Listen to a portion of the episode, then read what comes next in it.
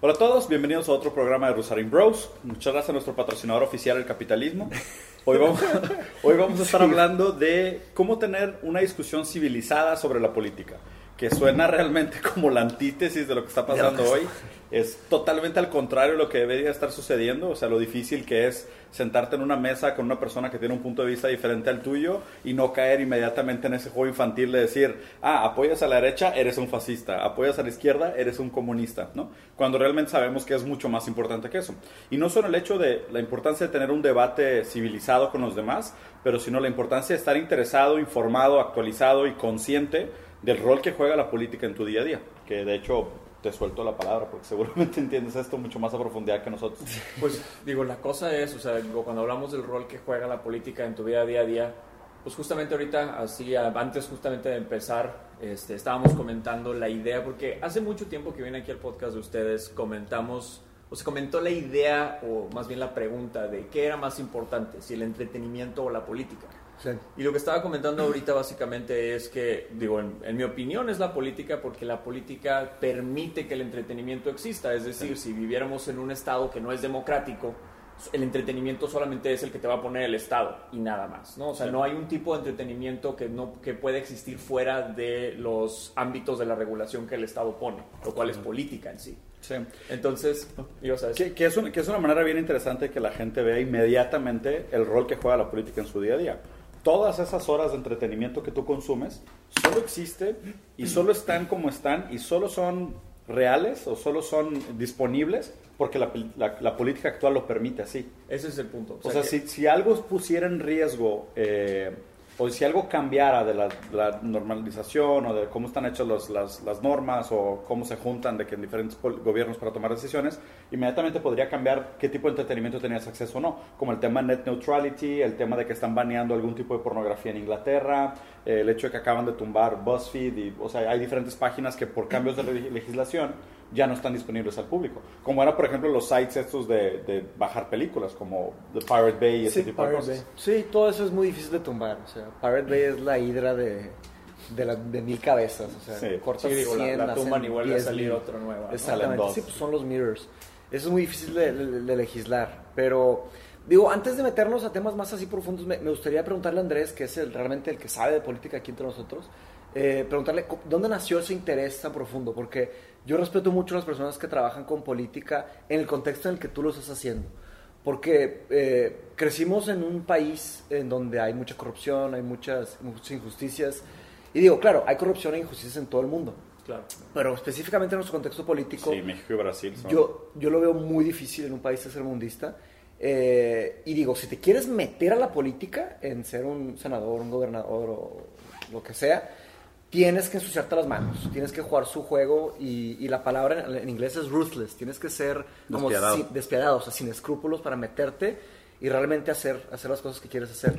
Eh, tú estás tomando un approach más, no sé cómo llamarle, pero estás haciendo, tienes un canal de, de, YouTube en donde discutes temas políticos y discutes temas políticos y promueves el pensamiento eh, crítico en, en la política, que las personas se den cuenta me interesa saber de dónde nace ese, ese interés tuyo y, cómo llegaste a donde estás. O sea, ¿por qué, ¿por qué te decidiste aventar esto? Porque fue, porque fue un cambio en tu vida. Digo, claro. o sea, un poquito de contexto, o sea, ¿dónde estabas antes? ¿Cómo sucedió? Porque digo, nosotros te conocemos muy bien, pero claro, la gente que no. Los que pues digo, yo soy, o sea, yo soy abogado, este, me gradué de, la, de, de, carrera de licenciado en Derecho a los 22 años, hoy ya tengo 32, entonces pues digo, y llevaba 10 años trabajando, creciendo como abogado, trabajando pero eh, decidí hacer el cambio en mi vida y meterme a, intentar lo que es este, lanzar un canal de YouTube hablando sobre política porque me parece muy importante el, el, ofrecer información lo más condensada posible, pero lo más, lo más contextualizada posible también, a las personas que no tienen el tiempo de informarse de lo que está pasando en su país, que es la gran mayoría de las personas. ¿Por qué? ¿Por qué no tenemos tiempo? Porque el mismo sistema no nos permite tener tiempo, ¿no? O sea, la, mayoría de las personas está eh, ocupada, trabajando, ocupada con su familia, pagando sus deudas o incluso nada más sobreviviendo. También estamos, tenemos que tomar en cuenta que vivimos en un país donde el 53% de la, perdóname, el 43% de la población es pobre. Mm. Entonces, estamos hablando de una circunstancia de desigualdad eh, y, Sí, y gravísimo. de, y de desesperación eh, muy pesada, ¿no? Entonces, si no tenemos el tiempo siquiera de informarnos de lo que está pasando en nuestro país, pues ni siquiera tenemos la capacidad de tomar decisiones y sobre, eh, digamos, eh, tomar decisiones informadas sobre nuestro voto y cómo siquiera vamos a, a tener una injerencia en la vida del, eh, política y social de nuestro país, ¿no? Entonces, mi idea era ofrecer esa clase de información. ¿Era o es? Es. El problema es que a lo largo del proceso, porque también parte, o sea, parte también de las cosas que aprendes a lo largo de todo esto es que te das cuenta y dices, ok, pues yo tengo cierta idea de lo que puedo, de lo que puedo transmitir y demás, pero una vez que te sientas a intentarlo transmitir de verdad, te das cuenta de lo difícil que es el comunicar ideas, el comunicar eh, conceptos. Eh, y también muchas veces dices, ok, ¿hasta dónde sabe mi audiencia la información que le estoy transmitiendo? Es decir, porque pues mucha información, la verdad, es compleja, este, es técnica, Claro. tiene, te- tiene términos jurídicos o términos políticos que son complejos de, de transmitir. Entonces, ¿hasta dónde mi audiencia sabe todos los conceptos que estoy transmitiendo? Porque tal vez yo empecé, digamos, si, si hablamos de que el conocimiento es una carrera de 30 kilómetros y tú dices, empecé a transmitir información desde el kilómetro 10, pero mi audiencia tal vez no sabía información desde el kilómetro 5. ¿Me explico? Entonces dices, pues oye, te estoy diciendo algo, pero no te resuena porque no hablé de los 5 kilómetros anteriores. ¿Me Sí, explico? mucha gente se aburre Entonces, o ni ahí siquiera- entra también esa, esa, esa dificultad de transmitir todos estos temas que digo, aún la verdad sigo intentando descifrar. O sea, no, no es realmente una ciencia probada que tengo para nada. No es una ecuación simple para Sí, claro. Sí. O sea, aquí, aquí la premisa es que, digo, entiendo también el valor de la gente que trata de decir, ¿cómo le hago para bajar la noticia al nivel del pueblo? Pero pues obviamente tu premisa es al bajar la noticia a nivel del pueblo, y obviamente eso se, se, se refiere también mucho a la complejidad léxico, a la profundidad de los conocimientos, a la articulación del problema. O sea, y al bajar la noticia al nivel del pueblo, se pierden muchos de los detalles que hace complejo el problema. O sea, supongo que, o sea, i- igual, de nuevo, creo que hay nobleza en ese intento de, de la gente que trata de decir, no, es que, o sea, tienes que bajar la complejidad y lo tienes que decir de una manera que sea fácil de digerir, pero pues, ¿qué tanto se pierde en, Claro. ese, en, ese, en ese compromiso? Pues es que la, la cosa es, o sea, claro que se va a perder porque de todas maneras, pues no es lo mismo escuchar un podcast de una hora hablar sobre un solo tema específico Sí, a que, que- 30 segundos. que a ver un video de cuatro minutos hablando sobre ese mismo tema, ¿no? Claro. Pero la cosa también es eh, el, el tiempo que tienen las personas Sí. y el interés también. Porque claro. una cosa es, oye, bueno, le voy a dedicar media hora de mi día, y eso es mucho, porque Ah, la mayoría de las personas no le dedica a eso, pero le voy a dedicar media hora de mi vida, de mi día, perdón, a aprender este, sobre lo que está pasando en mi país. No le voy a dedicar dos horas, porque de nuevo tengo mi trabajo, tengo mi familia, o tal vez simplemente quiero tener algo de entretenimiento al final de mi día. ¿Me explico? Entonces, a final de cuentas, todo eso hace, o sea, conjuga una situación muy compleja de, cómo podemos, digamos, salir adelante. Y por esa razón son cambios tan lentos. ¿Me explico? Porque, o sea, el sistema no te permite realmente enfocarte en eso y también muchos de esos cambios tienen que ver con ir educando a una gran cantidad de población sobre diferentes temas, no educando, informando, porque cada quien recibe diferentes tipos de educación, pero informando a las personas y que en base a eso vayan modificando su opinión en base a un tema específico. Entiéndase, por ejemplo, regulación de drogas. Eh, esa clase de temas son temas complejos porque requieren mucha información, tienes que tumbar una gran cantidad de prejuicios ya armados a lo largo de muchos años de, de propaganda que ha recibido la gente. Eh, y, y el tumbar todos esos prejuicios a través de información toma mucho tiempo a nivel social, me explico, a nivel de, oye, tienes que hacer que la gente cambie de opinión y son 50 millones de personas las que tienen que cambiar de opinión y tumbar un prejuicio en base a la, la regulación de la marihuana, por ejemplo. Pues digo, va a tomar Sí, es una 5 tarea- años, sí, 10 es una años. tarea monumental, güey. O sea, el- los, movimientos de regulación de drogas llevan años intentando No, y deja, y deja tú, y ni siquiera, ni siquiera es un tema cetris paribus en el sentido de todo lo demás permanece constante como, bueno, desde hoy vamos a, cambiando, vamos, sí. vamos a empezar a tumbar esa, esa percepción negativa. No, pero las campañas en contra también continúan agarrando vuelo Ah, claro. y continúan alimentando una fobia desmesurada y mal fundamentada sobre el punto de vista y tú tienes que hacer ese movimiento de, de oposición. Y, y ahí te va. Y yo creo que mucho de, de la gente que tiene como estas opiniones tan cimentadas, tan y de alguna manera tan ignorantes sobre la política es que no se dan el tiempo para informarse. Entonces yo creo que la, reducción máxima del, del, del, discurso político son los, son los tags, son los estereotipos, ¿sabes? Es como decir, el momento que cualquier cosa me asusta o me opone, yo le pongo un tag y lo desvalido, ¿sabes? O sea, lo, lo, acabamos de ver en Brasil, es súper interesante. Brasil durante 16 años estuvo bajo un gobierno de, de, izquierda que fue el Partido del Trabajo, digo, centro izquierda, porque pues también, o sea, no es la extrema izquierda, o sea, no era comunista puro, obviamente, como ningún pero, gobierno hoy lo es. No pero, sí tenía, pero sí. sí tenía programas pero sociales. Sí tenía muchos programas sociales y tenía un enfoque claramente de, de, izquierda, en el sentido de, claro, claro. de liberalismo, enfocado a libertades, enfocados al pueblo, muy populista, o sea, tenía, tenía como todo el arquetipo este modernito del, de la izquierda latinoamericana, ¿no? Del, del modelo este pseudo cubano, por decirlo así. Eh, y durante 16 años el gobierno estuvo bajo ese yugo, por decirlo así. Hubieron muchos impactos muy negativos económicos y digo, y ni siquiera se lo estoy atribuyendo al modelo político, se lo atribuyo puramente a la corrupción humana.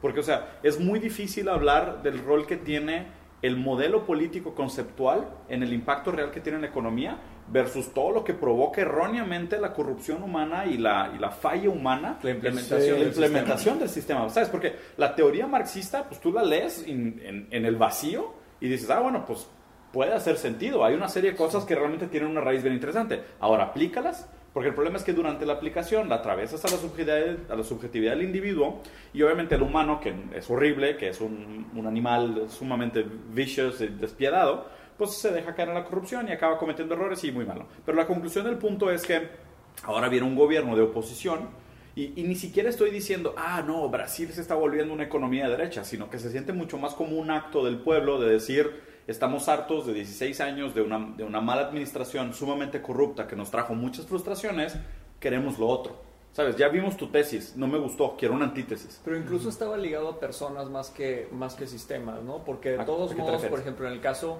digo, tengo entendido, yo no estoy la verdad muy informado con el sistema, este, sí. o sea, de lo que pasó en Brasil, eh, pero tengo entendido que, por ejemplo, Lula, si no hubiera estado en la cárcel, pudo haber ganado la elección. Ah, sí, claro. O sea, de acuerdo, de acuerdo a las, a las, a las estadísticas. O sea, no, no, era, no era que la gente dijera, este sistema ya no nos gusta, sino ya no nos gusta quién está. El, la persona, porque querían sí. a Lula de regreso en teoría.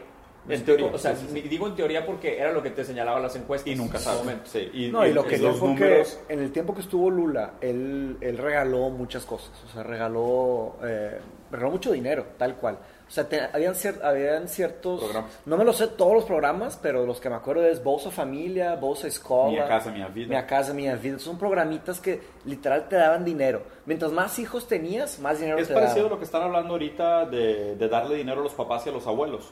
Bueno, es que lo, los papás y los abuelos se refiere a reemplazar un programa que es de estancias infantiles. Ándale, y, y, en lugar de, de, fondearlo, lo están dando directamente, o sea, ¿no? Lo que dicen, lo que dicen porque encontraron en teoría eh, algo de corrupción en el, en, el, en el sistema. Digo, ahorita sí, ahorita está, digamos, la pugna con ese, con ese tema. ¿Por qué? Porque quienes lo defienden dicen que el programa funcionaba bien y le daba el servicio a, a, la, gente este, a, la, a la, gente que lo necesitaba. El concepto eran... Eh, eh, estancias infantiles que ponían personas, eh, personas eh, particulares, uh -huh. que el gobierno subsidiaba para que las madres de familia que, que, tenían que ir a trabajar pudieran ir a trabajar y dejaban al niño ahí mientras lo cuidaban.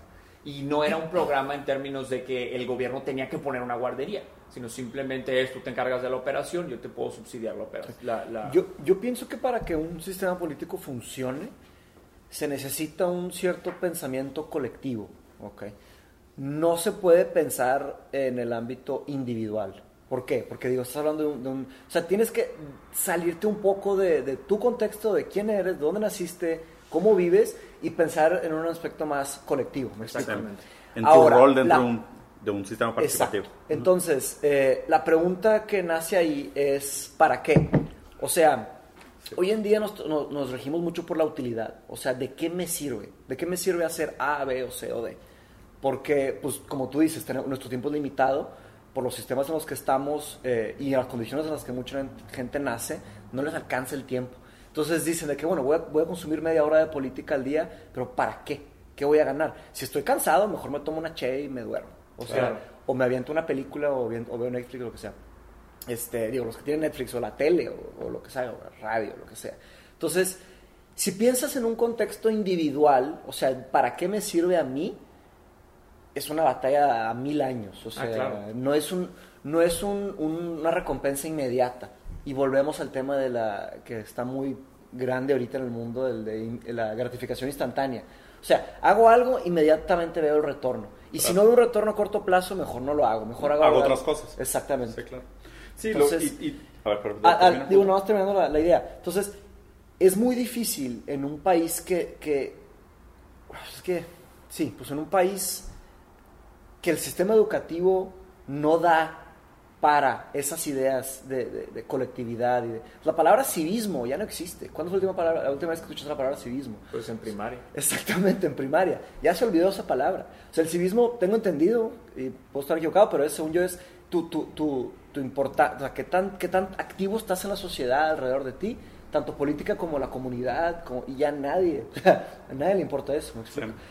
Se, se nos hemos, te- tendemos mucho la individualidad Al narcisismo. al narcisismo y eso se ve en las grandes tecnologías que existen en el mundo en donde pues digo el iPhone o sea iPhone hay, hay this hay that o sea sí hay una un entendimiento de que tú eres el centro del mundo o sea cada quien que está escuchando esto se considera como el centro del universo Sí, de hecho, de hecho se dice que esta generación son los millennials. ¿sabes? O sea, por la teoría del, del, del narcisismo este enloquecedor que es, Sí. todos los sistemas están diseñados para mí, mis intereses, mis prioridades y mi forma de ser.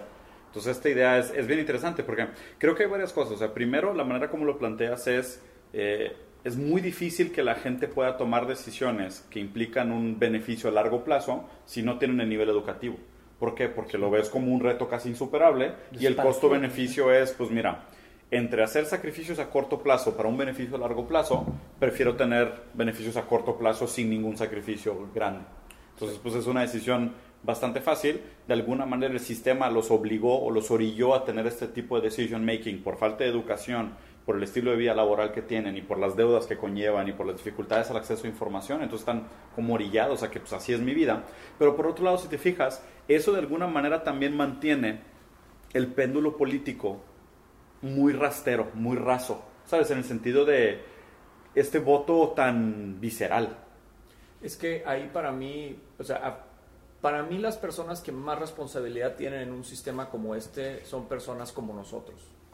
Porque somos las personas que nacimos en una circunstancia de privilegio, en una circunstancia que no tiene acceso, si somos 130 millones, no tienen acceso, ¿qué te voy a decir? 100 millones de personas en Sí. este país. Sí. Si tú naciste en una situación en la que tú te puedes bañar a la hora que tú quieras y te puedas tomar un vaso de agua a la hora que tú quieras, tuviste acceso a educación superior y no tuviste que pagarla, tuviste acceso a comer a tres comidas al día todos los días, un techo sobre, sobre, tu, sobre tu cabeza y no tuviste que eh, ocuparte de trabajar a lo largo de toda tu educación o trabajaste solamente por gusto o por querer obtener la, la, eh, la- la experiencia profesional, pero no tuviste que hacerlo por necesidad. Sí. Esa situación es la excepción.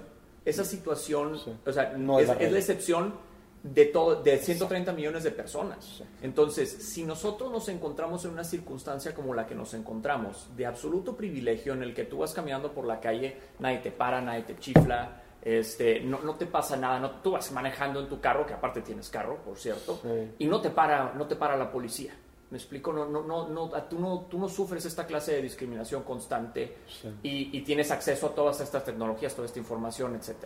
Entonces, las personas que nos encontramos en una circunstancia como esta, en mi opinión, tenemos la obligación de traer a los demás, de Sí. intentarlos traer a las mismas circunstancias en las que nosotros fuimos criados. Evidentemente nosotros, o sea, no vamos a lograr que las personas de nuestra edad sean traídos a lo mismo porque ya pasaron ellos por todo lo que tuvieron que pasar al mismo tiempo que nosotros.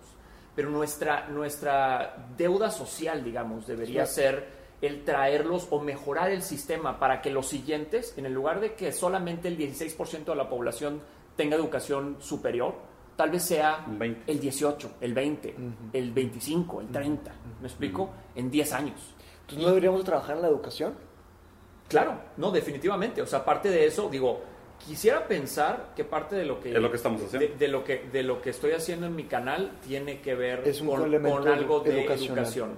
No necesariamente, porque de nuevo, también, en, en el canal, o sea, lo que ponemos muchas veces, o sea, es información y también opinión. Mm. Entonces, no todo es educación porque también yo puedo opinar cosas en las que Claro. estoy equivocado Claro, y, claro, y me lo hacen saber. ¿Me explico? O sea, Muy- ¿qué ha pasado? Sí, Digo, es muy más, directamente. y, no- y te lo puedo decir, ha pasado. O sea, ahorita hay videos en los que yo digo información que está equivocada. Mm. Porque me equivoqué. Interpreté mal datos, este, o, o no tenía el suficiente contexto de, de una. De, de- Ya está de la una labor moral de corregirlo y Y, lo, se corrige y me lo señalan. Oye, te equivocaste en estos datos, los interpretaste mal. Ya. Ah, tienes razón, gracias por enseñármelo, porque ahora yo también ya aprendí a interpretarlo. Eso Claro. es algo muy Entonces, bueno de o sea, hacer, digo- difícil de hacer. sí. O sea, no, no quiere, no quiere decir, o sea, de nuevo, la, la razón por la que pienso que tiene que ver con educación, lo que, lo que hacemos es que, pues tal vez te puedo decir algo que no sabías, pero al mismo tiempo es una educación mutua, porque de nuevo a mí me enseñaron Mm. cosas que yo no aprendiendo. sabía, ¿no? Sí. Pero de nuevo regresamos al punto central de lo que íbamos a platicar hoy, la importancia de tener un discurso político o lo- la importancia de tener Civilizado. de tener una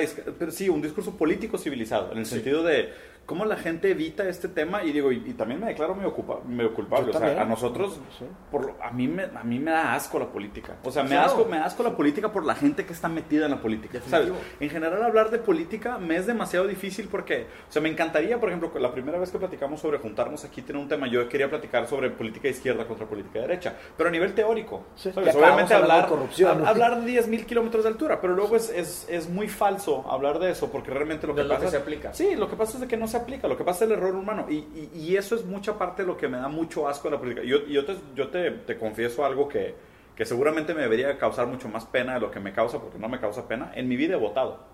En ninguno de los países en los que tengo Sí pasaportes. debería causarte pena. Y tengo tres pasaportes y nunca he votado. Porque, porque nunca he Yo ta- pero Nunca- nunca, pero nunca no he hemos creído- votado porque no nos hemos sentido parte ni de Brasil ni parte, o sea, Esa, esa parte es y una. parte. Esa es una. Yo no me siento, o sea, me siento, hoy ya me siento mucho más mexicano que brasileño, es un hecho. Fácil, yo o sea, también. por, el tiempo que tenemos, por el engagement, o sea, por la empatía que tenemos con el país Claro. y la manera como nos han recibido todos ustedes mexicanos. Sí. Muchas gracias. Gracias, bro. El, el idioma está mucho más cool Pero también. vota a la próxima, no me chingues. Sí, Pero es que. pero sí, ah, pues no sí, podemos votar aquí, ¿no? Sí, hace Sí, hace muchísimo. mucho. No manches, ¿hace cuánto tenemos pasaportes? Sí, no, güey, sí, Podemos sí. votar desde hace Desde demasiado cero. tiempo. Pero es que ahí te va. Siento Pero que. estuvimos fuera de las elecciones pasadas. Bueno, estas no. Estas elecciones sí estuvimos aquí, ya no votamos. Sí, sí, sí. Pero- Vergonzoso. Fue. Vergonzoso. Vergonzoso. ¿En No, pero te, ¿cu- ¿cuándo fue lo de votar? No, pero, pero, pero, qui- pero quiero escuchar. Primero de julio. ¿Cuándo Primero fueron- de- ¿Cuándo fueron las Julio. elecciones? Yo, no, yo no estaba aquí, yo estaba en Inglaterra. Ah, safe. Yo sí. Safe, Ah, sí yo ¿No estaba en Inglaterra contigo? No sé, chance estabas en lo Puede de- ser que estaba en Inglaterra con. No, pero bueno, el punto al final de cuentas es que no hubieran votado. No, igual no hubiera no, votado. no es que, la- no es que la imposibilidad física No, para se nada, hubiera no hay- evitado. no hay- Es que mira, en, en mi defensa también siento que va a caer un poco, no creo que haya hate porque nos vende que 10 personas, pero bueno, el hate que nos cae. En mi defensa, pues a mí se me hace muy, ya sé que es una- no es la manera correcta de pensarlo, pero se me hace muy relevante votar, güey. O sea, es que uno- no es mismo, o sea, fíjate, es que porque ahí no siento tú- que es justo, güey. Pero ahí tú estás, Sí, tú estás, sé. este, digo, ahorita hablamos sobre si es justo o no, si quieren, pero ahí tú estás, tú estás eh, incluso contradiciendo el punto que acabas de decir. Del- del- Porque dijiste, oye, Claro, para claro, que la claro. política funcione tenemos que pensar de una forma colectiva, Sí. no podemos pensar de una forma individual. Sí. Entonces, el voto importa cuando todos vamos a votar. Exacto. Ese es el punto. Sí. Entonces, pero ¿cómo empieza que vayamos a votar nosotros? ¿Me Claro, explico? Sobre todo, y regresando a la idea de que nosotros tenemos una obligación social, digo, si aceptan esa, esa premisa que es mía, Sí. pero que tenemos una obligación social de, de, digamos, contribuir, pues la obligación mínima de nosotros, que tenemos más tiempo y más, y más eh, acceso Información. a, a información Y y, tenemos un grado de educación al que no tiene acceso la gran mayoría de las personas, es informarnos y emitir un voto informado. Es que, Pero, ahí te va, pero- nada más déjame, si es que... Me toca. No, no, pero es que, o sea, Te acaba, refuto, acaba sí, de decir un punto que yo me contra, contradije. Entonces, si tienes razón, eh, y sí, sí, sí está mal, o sea, sí, no, no hay una congruencia con lo que acabo de decir. O sea, dije que se necesita un pensamiento colectivo y yo presencialmente no, no lo estoy haciendo. Claro. Tristemente se me hace que en, en la visión individualista puedes avanzar más lejos y más rápido Sin que en el duda, pensamiento sin duda. Entonces, pues yo, yo he vivido... Pero si así pensamos todos, Se abando- la manada abandona a ¿Qué los animales débiles. Exactamente. Pero es, pero es darwinista. Pero es, sacri- es sacrificar tu vida Y- por un higher purpose. Son- Y de, nuevo, cosas. y de nuevo también nos regresamos al mismo tema que estaban diciendo. Oye, si puedo obtener una, eh, ¿cómo se llama? Satisfacción, una ¿no? satisfacción inmediata, Sí. pues me quedo ahí. Y es lo que estás diciendo. Es decir, Sí, sí. si puedo trabajar para mí mismo solo de manera individual, voy a obtener una satisfacción mucho Sí. más rápida. Yo he conseguido más- Ese es el camino que He voy a conseguido seguir. más resultados eh, personales, profesionales, sociales, sin dedicarme a- al pensamiento colectivo. He pensado, o sea, sí, he pensado colectivamente en, en estudiar filosofía, por ejemplo. O sea, yo creo que le puedo agregar más al mundo al tomar ese tipo de decisiones. O sea, porque sé que ahí puedo agregar más valor al mundo, pero me salgo del ámbito político. Ahora, nada me impide a pensar colectivamente en la parte política, en la También parte social, en la parte familiar, en la parte, en todas. Este, Te- te- pero te- sí, sí, sí, o sea, he creado mucha utilidad en mi vida gracias a mi pensamiento individualista, pero ya es momento de pensar más colectivamente. Tal vez esa es una solución. te doy mi punto de vista. Yo no voto porque siento que estoy participando de un sistema que está truqueado. ¿Ok? Pero deja- déjate, te doy toda la, la explicación del porqué de mi, de mi acto. Si yo pudiera, yo convencería a todos de no votar. Pero solo funcionaría el acto si realmente nadie votara. ¿Sabes? Por- o sea, la manera como yo lo veo es ¿Qué beneficio se obtendría si nadie votara? tendríamos que cuestionar la manera como Pero- funciona el sistema democrático. Pero primero o cómo pregunta, funcionan ¿qué las pasa elecciones. si nadie vota? Al- algo pasaría. No, no se elige presidente, se Sí, hace no, otra- digo, bueno. o ¿Qué sea, pasaría? Imagínate. un ¿Hay una ley o algo? Sí, claro. O sea, hay unas el- elecciones el- y hay, y hay menos del 1% el de 2 la población. 2 de julio fueron. No, no, no, Este, iba- sí. el menos del 1% de la población votó. ¿Qué pasaría? Ah, no, digo, sí. O sea, no, no hay un porcentaje establecido No que yo como sepa. mínimo. Que yo sepa. Eh, puede ser que esté equivocado. Pero que no hay un porcentaje mínimo de decir, ah, si no se cumple tal porcentaje de votación, no, No se considera como Lo una único que yo sé sobre, sobre un porcentaje mínimo requerido es solamente para la existencia de los partidos políticos. Es decir, un partido político tiene que obtener un porcentaje mínimo de votación continuar de la lista nominal para poder continuar existiendo. Si no, ya no puede existir. Es que ve, para mí ese debería ser el punto. O sea, yo, yo soy más radical en el pensamiento en el sentido de, ni si, o sea, obviamente, todo, lo que pasa es de que cuando pienso, ¿cuál es el beneficio de votar? No, pues está bien, o sea, hacer- mi valor cívico, o sea, mi voto cuenta. Tu porque, deber, pues, deber cívico, o, sea, sí. mi, o sea, mi deber cívico en el sentido de mi voto cuenta porque tengo acceso a esta educación, tengo acceso a información privilegiada, puedo interpretar esta información de una manera a lo mejor más coherente, profunda o más contextualizada que los demás, porque le dedico más tiempo, lo que sea. Entonces mi voto tiene un valor normalizado, porque así funciona la democracia, pero invariablemente es un voto que cuenta para la gente que, que- comparte mi punto de vista o información. Entonces a lo mejor puedo desviar un poco esa- ese estándar para un camino de mayor educación o una opinión más educada sobre cómo debería ser nuestra vida política. Mi problema es que, como todo el sistema, y sabemos que sufre de una serie de irregularidades, o sea, y, y constantemente se, se muestran ejemplos de cómo aparecen votos extras, cómo desaparecen eh, cartillas, cómo desaparecen urnas. O sea, los casos y escándalos de corrupción son infinitos. Más aparte, si te pusieras a cuestionar la manera como se conducen las campañas políticas, yo lo que creo es que para mí el voto en ese acto cívico es casi como un pseudoacto fallido de que permanezca como está. Pero es que, o sea, de nuevo, o sea, vamos a regresarnos. Dos cosas. La primera es, dices, eh, tendríamos que cuestionar cómo funciona el sistema democrático. ¿Cuál es la otra opción? Es que Para si- empezar. O sea, yo Pero sé- si nunca lo cuestionamos, nunca no, va a me cambiar. queda claro, me queda claro, pero la cosa es, y digo, se ha establecido, se ha establecido la idea, no sé si, no, no recuerdo de quién es la frase establecida, de quién es la frase, pero es el concepto de la democracia es la pe- el peor sistema de Sí, gobierno, es Winston Churchill. de todas las demás. Es de Winston Churchill. Él Entonces- dijo, es el menos peor de los sistemas políticos. Exacto. Entonces, ahorita la verdad digo, no es como que hay mucho para donde hacerse en términos de cuál sistema de gobierno puede funcionar que no sea la democracia actualmente. Pero tomando en cuenta eso, dices, oye, por ejemplo, no me gusta hablar de derecha e izquierda en términos teóricos porque no es lo que se aplica. Pues es lo mismo que estamos haciendo ahorita entonces con el concepto del voto. Porque dices, eh, yo quisiera, si pudiera, convencer a todos de que nadie votara, pero eso nunca va a pasar. Pues Pues sí, entonces eso es un- teórico. Entonces, es ¿qué podemos hacer? ¿Qué podemos No, hacer pero, con pero lo que yo lo estoy tenemos? llevando a la práctica. Yo no, No. estoy votando. Sí, por eso, pero es que eso es a lo que voy. Tú, lo que tú haces no funciona. Sí, Porque, o sea, sí, a final de cuentas, diciendo- a final de cuentas, sí. Si no todos siguen, no nos funciona. Nada más quiero terminar aquí. Es, oye, es que siento que soy partícipe de un sistema que no funciona. Bueno, entonces tampoco hay que pagar impuestos. Porque tampoco, o sea, Tampoco porque, ya, impuestos. porque, ya vi, porque ya vi las calles. ¿me explico? Tampoco pago O sea, eso es a lo que me refiero. Jesus, te va a caer o sea, el- el equivalente A, lo que voy es, no es una excusa el decir, no es una excusa el decir, es que el sistema no funciona y por ende no voy a formar parte de él. No, al contrario. Entonces, ¿cómo lo arreglas? Desde adentro. De nuevo. O sea, porque O sea, tu por punto eso, es arreglarlo desde adentro. por eso estoy hablando de que tenemos una obligación. Porque entonces, de nuevo, podemos decir, entonces ya no voto, soy, no importa, no voy a formar parte de ese sistema, sigo trabajando por mi lado, creo riqueza y que se sigan quedando Ya los está que están ahí, ya se está la sigan quedando donde impunidad. están. Ahí está la impunidad. Nadie agarra a esos vatos. Pues digo, esa, esa, esa es, Esa es parte- la o sea, belleza del ese, es de los, ese es de los problemas más grandes que tiene México. Sí. O sea, la impunidad. Tú me lo has es de los dicho varias veces. ¿Es Es la raíz de- 99%? La raíz. 99%. 99%. Es ridículo. O sea, es- cuando es la escu- raíz cu- de- Yo ca- cada, vez que pienso en ese número me traumo. O sea, hay 99% de impunidad en México.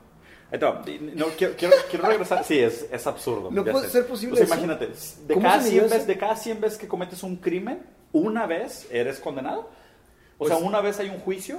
¿O, o cómo funciona esa estadística? No sabría cómo, o sea, no quiero interpretar un dato que después me van a decir lo Sí. interpretaste de manera equivocada. Tenemos tres pero, viewers, que pero el dato en sí, pero el dato en sí es que hay un 99% de impunidad en este país. Es absurdo. Eso no puede ser posible. ¿Cómo funciona? O sea, qué, qué Con miedo a la ley. Pero- o sea, funciona Ah, solo con es el el miedo experimento ley. del chango, ¿Te acuerdas? Es el experimento del de- chango. Nadie nunca ha estado en la cárcel, pero he escuchado historias de gente que ha estado en la cárcel, entonces Pero por ende no que está- cometo Hay crimen. cárceles llenas. Pero- hay cárceles... pero- pero Digo, no, pero, o sea, pero- pero porque el hay sistema está.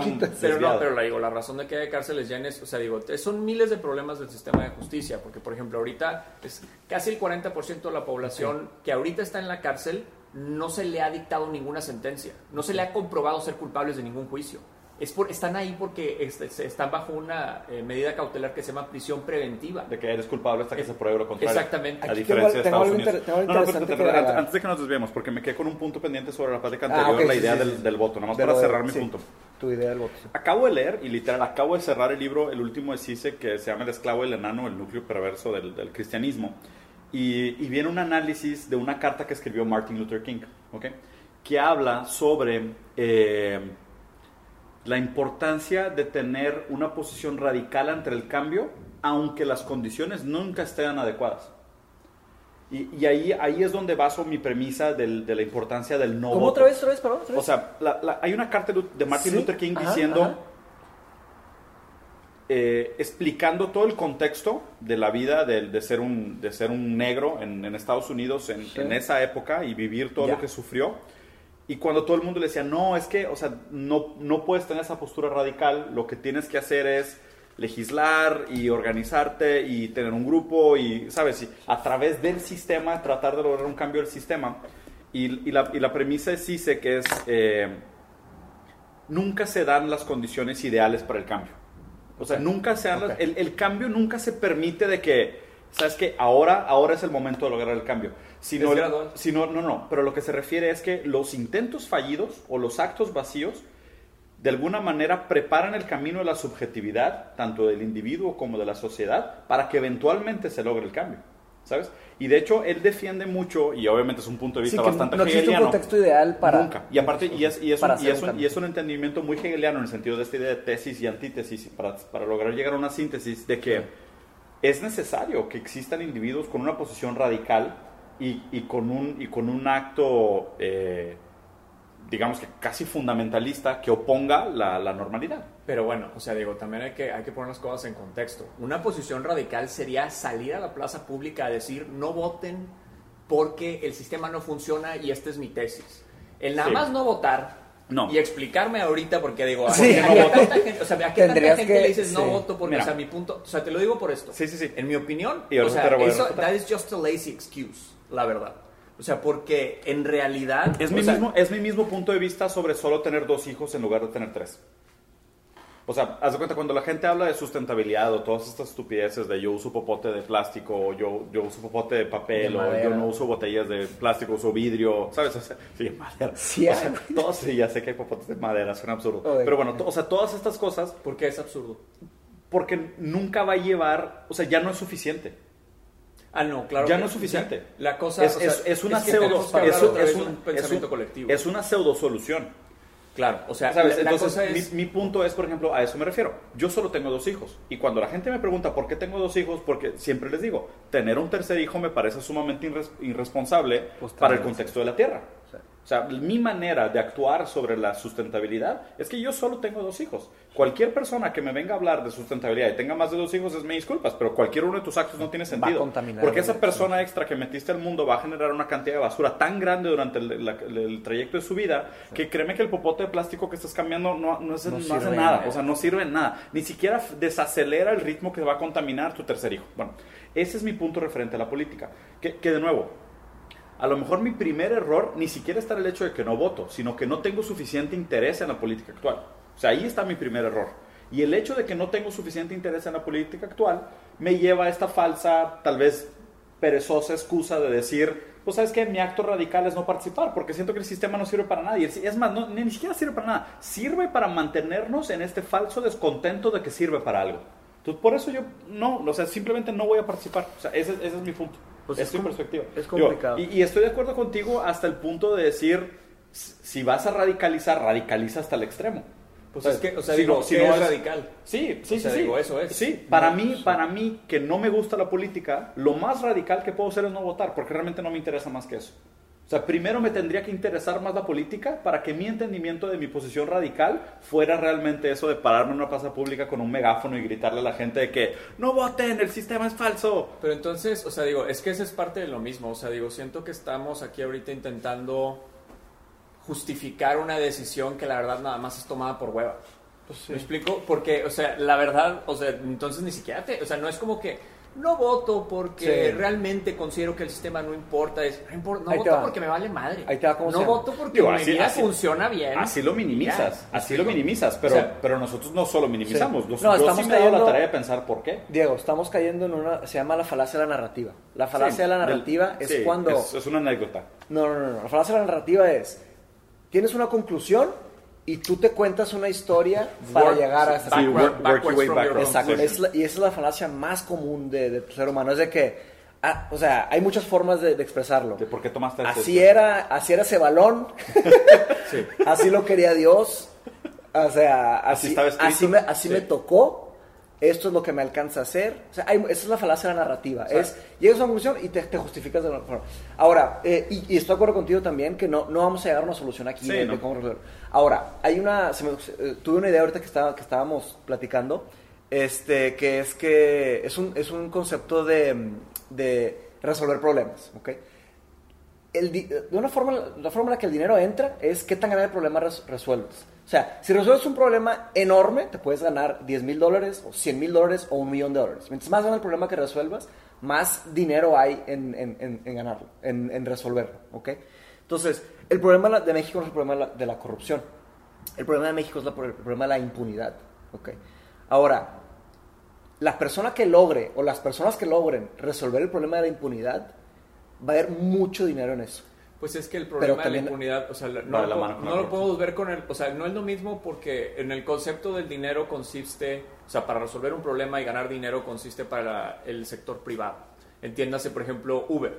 ¿Qué hicieron? Fue resolver un sistema de cómo, cómo facilitamos, hacemos en teoría más seguro, porque todavía no es necesariamente muy seguro Uber, pero, pero en su momento fue una solución a pues, los taxis que están más madreados, etcétera, y pues, no tal vez no lo encuentras, puedes encontrar un sistema de transporte rápido que funciona mejor, etcétera. Pues barato, incluso, ¿no? Más incluso barato. más barato, ¿no? Más rápido y Eh, barato. y, y ahí estuvo esa oportunidad de negocio. Sí. En el caso de la impunidad en México, tiene que ser un sistema, o sea, viene a través del gobierno, porque solamente el gobierno es quien puede impartir justicia. Sí. Entonces, Bueno, entonces más bien no es dinero, no o sea, existe es- un concepto de, de dinero, lo que sí existe Es sería- reconocimiento. Sería, eh, digamos, el, el Poder, gran, este, reconocimiento. El, el reconocimiento político, el capital político gigantesco se que se podría obtener. Exacto. Pero hay que entender que esos sistemas, digo, esos problemas son súper profundos. Entonces, claro. nada de eso se va a resolver en poco tiempo porque son sistemas que están muy profundos en las instituciones que se encargan de hacer ese trabajo. Ahora, te digo un ejemplo no antiguo, de hace, pues el, el ejemplo de Brasil.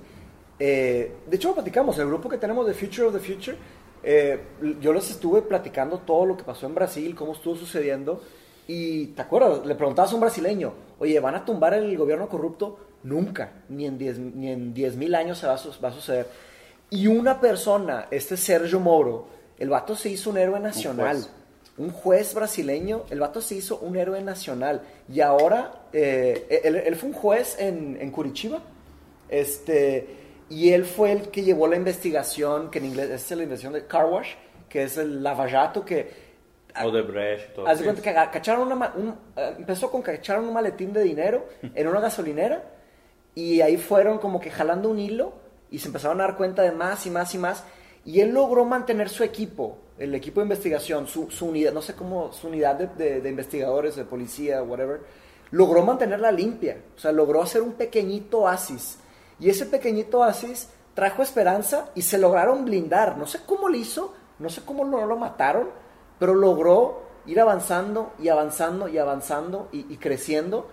Y, levantó una bandera en medio del caos, en medio del desierto, en medio de la tormenta, del pantano de basura que había, mierda, logró levantarse. Y él, no digo que se hizo millonario, de hecho probablemente, es, o sea, tiene, tienes que tener una mentalidad que no se trata del dinero, se trata de la trascendencia, se trata de llevar al país, se trata de ese pensamiento, responsabilidad. se trata de la responsabilidad del individuo, de- del pensamiento colectivo. Y no sé, de hecho una vez platicamos tú y yo, digo, de que cómo tendría que ser una persona que pudiera salvar el mundo, tendría que ser una persona completamente despersonalizada, o sea, depersonalizada, completamente selfless, como Sí, un, un, Jedi. mes- un mesías. Ajá, como un- el- el- la figura del héroe.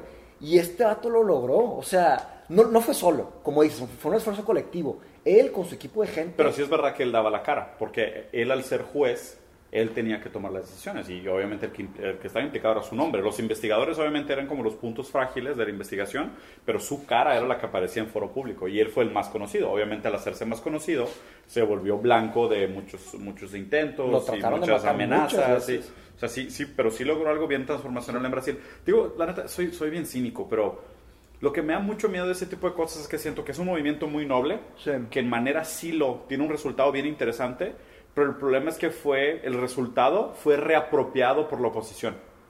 ¿Cómo? ¿sabes? Ah, la, la oposición los de la izquierda. No, la derecha. Derecha. O O sea, la derecha que ahorita está. bueno, ah, o pues sea, es que Bolsonaro la está en corrupción poder. eh, nació en la izquierda. En, e- en No, ese, en ese no, contexto. que no ese es cierto. No, no, Es que espérate, no es espérate, verdad. espérate, espérate. En- estoy hablando de Brasil. Lula es de izquierda Sí. y él empezó la corrupción. No, la corrupción existía antes de Sí, Lula. claro, o sea, no, digo, pero o sea, el, todo el gran escándalo de. Sí, de claro, todo pero, pero vas a decir que los gobiernos anteriores no eran corruptos. No, sí, claro que sí. Y ese es el tema. Ahorita Lo pero los, lo que- los ro- pero espérate, los, o sea, los millones y billones de dólares No, que está claro. que es, es- levantaron, es el fraude más grande documentado de la historia de la humanidad. Sí, güey, O sea, y no, lo voy a de- minimizar. de Lula y Dilma No, no, no, lo voy a minimizar. Tienes toda la razón. Y le acaban de dar otros que 40 años de prisión o algo así. le dieron otros 24. Le acaban ya de dar traía otros 24, le dieron otros tra- 24. trajeron 24 y le, le doblaron la sentencia, ¿no? Se fue a 40 años de prisión. No lo voy a minimizar, estoy de acuerdo contigo. Probablemente es el mayor, no, probablemente no. Es el mayor escándalo político de la historia de la humanidad. Obviamente es el mayor escándalo político de la historia de Brasil. Pero ya existía Bueno, corrupción antes que él. Voy, a repasar. olvídate, izquierda, olvídate izquierda y derecha. Concéntrate en la corrupción y que este héroe logró Sí, sacar la corrupción. de acuerdo. ¿De quién fue culpa? Pues Chance fue. No importa, pero a lo que me estoy refiriendo, lo que mi parte cínica, y por eso soy tan radical en mi punto de vista referente a política, es que lo único que sucedió de este buen acto, sumamente noble, esdrújulo, once in a lifetime, meteórico, porque fue una anomalía dentro del sistema, es que fue reapropiado como una estrategia de campaña para que se pusiera ahora a la derecha. Y mi pregunta es... No fue lo único, no estoy de acuerdo. No, ahí. No fue- Realmente- o sea, se recuperaron billones de reales Sí, sí. A, a- a los cofres del ¿Se acabó la corrupción? No, pues no, pero es un principio, es un La paso, digo, es un es paso positivo, no puedes decir que no. Es que ese es, ese es mi problema con tratar de cambiar el sistema desde adentro. Pero tú piensas que Brasil está mejor o peor ¿Para quién? comparado con el año pasado. ¿Para quién? Para Brasil, para lo, que pasa es que, general, güey. lo que pasa es que si lo ves probablemente para los pobres, que les estaban llegando toda la lana de los apoyos de, de sociales, Pero no les llega la educación, Diego. pero ¿para quién y en qué sentido? No o, les- sea, o sea, si te dan dinero, ¿crees que es bueno o es malo para ti? Sin, sin esfuerzo, sin nada. ¿me estoy muriendo de hambre? Sí. Es mejor. No, pero bueno, y después tus hijos, vas a tener 10 hijos. ¿Me estoy yo muriendo de hambre? Si yo me muero de hambre, nadie los puede cuidar, Matos. Sí, pero no te dan educación, vas a tener 17 hijos, güey. Y esos hijos van a tener menos dinero, van a querer robar más. Obviamente en el, en en en scope macro de las cosas sí, pero el ser humano no funciona así. Por o sea, piensa en. Maslow. O sea, si tienes el agua en el cuello, te obligan a tomar decisiones que comprometes a largo plazo. Ya sé, pero es que ahí te estás metiendo O sea- el valor de la vida. ¿Cuánto vale una vida? Y es muy difícil ponerle valor a una vida. Sí. Pero sí, o sea, No te si una tanto. persona, ver, si una persona le das, le das de comer, la salvaste, perfecto, pero no le das educación. En 10 años tal vez, tal vez hace 17 mil crímenes, puede contaminar, Sí. no va a agregar, no va, no va a tener una buena vida Sí, sí, sí. y va a tener hijos que van a Mira, perpetuar su historia. Probablemente estoy de acuerdo contigo y me estoy poniendo como abogado del diablo nada más por el debate. ¿ok? Y, y tú sabes que sí pienso muy Estoy parecido a la manera como sí. Pero es como decir, ¿sabes qué? Si te, estás- si te topas una persona en el desierto y está a punto de morirse de hambre, literal le quedan 15 minutos, ¿qué haces? ¿Le das un pescado o le enseñas a pescar? Ya sé, pues es el argumento de, el argumento de la... de- estoy de acuerdo. Sí se necesita darles pescados, pero se les tiene que enseñar a pescar. No, no- ni una ni otra. Sí, es. No sirve es, de nada. es- no es exclusivo. Porque es que es el tema de, de- de regalar sin, sin, sin esfuerzo. O sea, nada más uno un día se acaba. Alguien tiene que trabajar para eso. Sí, claro. Y luego se perpetualiza. Y vemos en diferentes economías como esto, a fin de cuentas, acaba generando una cuenta que alguien tiene que pagar. Alguien tiene que sí, pagar o sea, ya sea la tercera edad que se quiere retirar y no puede porque no hay fuerza laboral, o los niños que tienen que entrar al mercado laboral desde muy temprano para sustentar una cadena que es muy barata. O sea, vemos cómo este, o sea, el capitalismo de alguna manera, en todas las diferentes eh, formas en las que se aplica en las diferentes economías globales, siempre tiene como esos residu- residuos, ¿sabes? Siempre. Pero, hay, pero esa es mi preocupación del, del, del qué pasa cuando tratamos de cambiar el sistema desde dentro. O sea, que yo, y, a lo mejor, y digo, y, y ya ni siquiera lo quiero vincular a mi manera como el voto. Vamos a poner, sí, o sea, sí, voto por, no voto porque soy huevón. O sea, siempre es excusa tras excusa, pero siempre hay una excusa para mí más fácil Yo igual, que ir a votar, lo que sea, ¿no? Pero lo que sí me, me, me llama la atención de estas cosas es que no sé si el sistema se ha vuelto lo suficientemente resiliente y adaptable que cada vez que tratamos de lograr un cambio desde adentro, lo único que pasa es que se adapta, se incorpora, se, ¿sabes? se, se manipula, se redirecciona esa fuerza y, y, y continúa. Pues digo, eh, yo creo que digo, hay muchos puntos ahí que tocaron. El primero, primero regresándome nada más un poquito a, a- ahorita a un comentario que hizo Mateus con respecto a este juez. Digo, yo quiero nada más establecer desde antes que yo no estoy realmente informado. sí, sí, esto- Eso es toda una opinión. sí, sí, Entonces, sí. digo, o sea, lo, lo digo simplemente porque... o sea, te van a decir, hay- hay no, muchas no cosas, fueron sí. 32 millones, fueron 31 y medio. Hay muchos, hay muchas Sí, no, cosas ahí, eso no pero, pero por ejemplo haces el comentario de acabó, este, o sea, se acaba con la corrupción del gobierno eh, con este, este, este juez. Digo, yo pensaría más bien lo van a, lo van a, digamos, a suplir. Ya lo, ya lo hicieron eh, Supremo. o sea, sí, ese es a lo que Lo, voy. as- o sea, lo asignaron a su- al Supremo. que, que eso, eso también, por ejemplo, o sea, es algo que también debe ser muy interesante verlo desde el punto de vista político, porque de nuevo, o sea, si eres una persona que eh, persiguió al, al líder de izquierda que iba arriba en las encuestas, lo metes a la cárcel y luego el que llega al poder Te pone. te pone para hacer, entonces ¿Cómo se ve eso? está pagando un favor o qué está Exacta- pasando, ¿no? Entonces, La de, forma. entrada, de entrada está eso. Eh, digo, yo en lo personal, a mí Bolsonaro me parece una persona despreciable. Eh, me parece alguien terrible eh, y a lo largo del Como tiempo creo, creo que se va a ir comprobando. Sí. Eh, algo que van a estar viendo, por ejemplo, que está pasando aquí también, por ejemplo, es la militarización del país. Claro. Lo van a ver en Brasil. Claro. Bolsonaro va a impulsar la militarización del país. Bolsonaro va a impulsar que la gente tenga acceso a armas de una forma más efectiva. Sí. Va a impulsar, por ejemplo, también limitar los derechos de, la- de las minorías. Entonces, o sea, estamos hablando de que eh, por lo menos a lo que parece ser de acuerdo a lo que él ha dicho, veamos qué es lo que puede imponer en, en política pública, porque no tiene el poder que por lo menos tiene aquí Andrés Manuel López Obrador en términos de que tenga también El control Senado, del Congreso. sí. ¿no? Eh, pero si al parecer puede llevar a cabo la política pública que él busca, o sea, limitaría derechos y exponencializaría la militarización del país, por ejemplo. Entonces, desde entrada, y desregularizaría las empresas, lo cual creo también es negativo porque, También. Pues, por ejemplo, para efectos de la contaminación, pues digo, terminas creando un problema gigantesco, caos, ¿no? sí. Entonces, de entrada, o sea, yo creo que cambias un villano por otro. eh, en este caso, o sea, yo, yo no lo veo así como que, bueno, ya digamos es un renacimiento de la vida pública de Brasil. Yo creo que no va a ser el caso y creo que a lo largo del tiempo se va a comprobar que Bolsonaro va a terminar. Y vamos a ver, eso sí, creo yo, porque es lo que pasa con, normalmente con una política eh, económica más liberal. Al principio que tú desregulas, ves un crecimiento económico. Claro.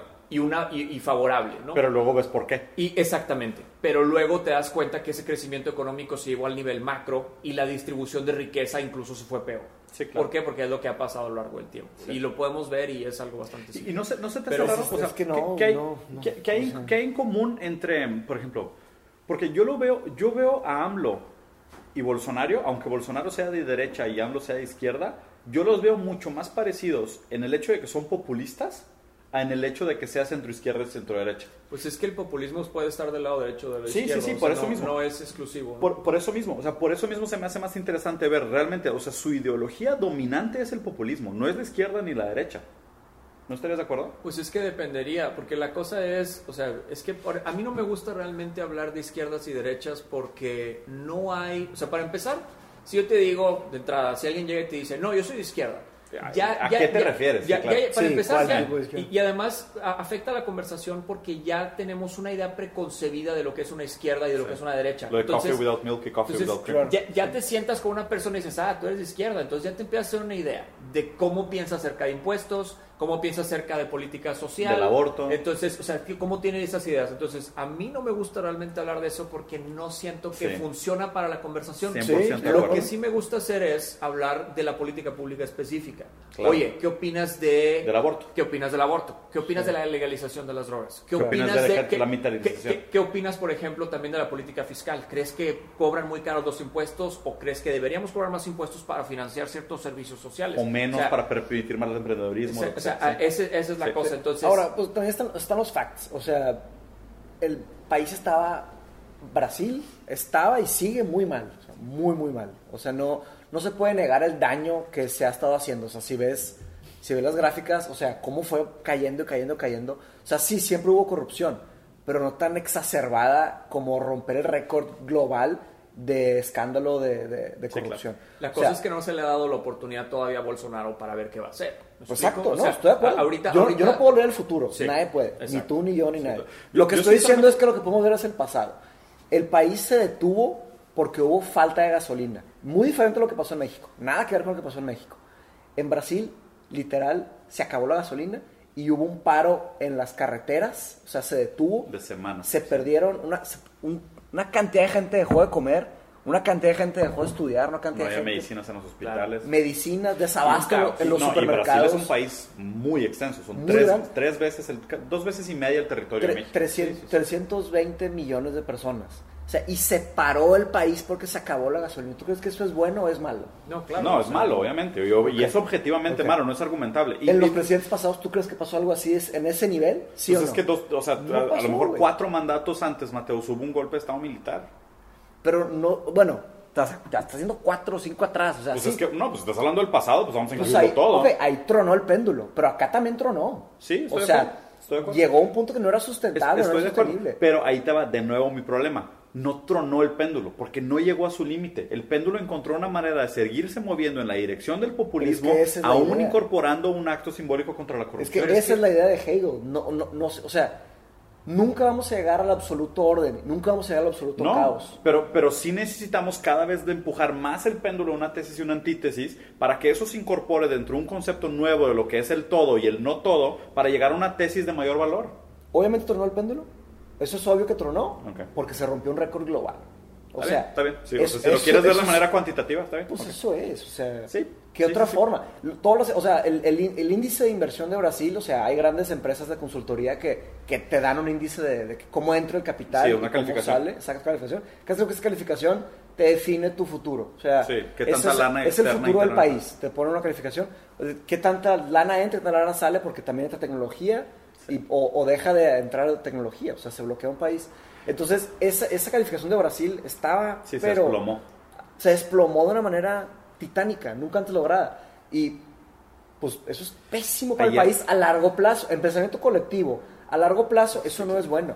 Se van empleos, dejan de entrar tecnologías nuevas. Sí, no hay se hace fomento al emprendedorismo, sí, hay Exacto. demasiadas cosas. Y, digo, la verdad es que yo me identifico demasiado, digo, o sea, y, y de nuevo, No probablemente estoy hablando de la estoy- persona, yo ni conozco estoy- a Bolsonaro. y- O sea, ¿qué pedo con Bolsonaro? Yo sinceramente, yo sí tengo algo de optimismo por el, por el gobierno de Bolsonaro, aunque estoy de acuerdo contigo que Para él como efectos per- económicos. Sí, para efectos económicos. Aunque Sí, estoy claro. de acuerdo que él como persona es despreciable, eso no hay ninguna duda, o sea, eso ni siquiera creo que esté bajo debate, porque las cosas que ha dicho públicamente y la manera como se comporta públicamente, De nuevo, él como individuo Tiene que parece- pensar colectivamente. pero ahí mejor. Y, y sí tengo algo de optimismo por lo que pudiera pasar, porque creo que sí hay algo interesante en el hecho de, de esta oposición, porque la oscilación de poder es buena.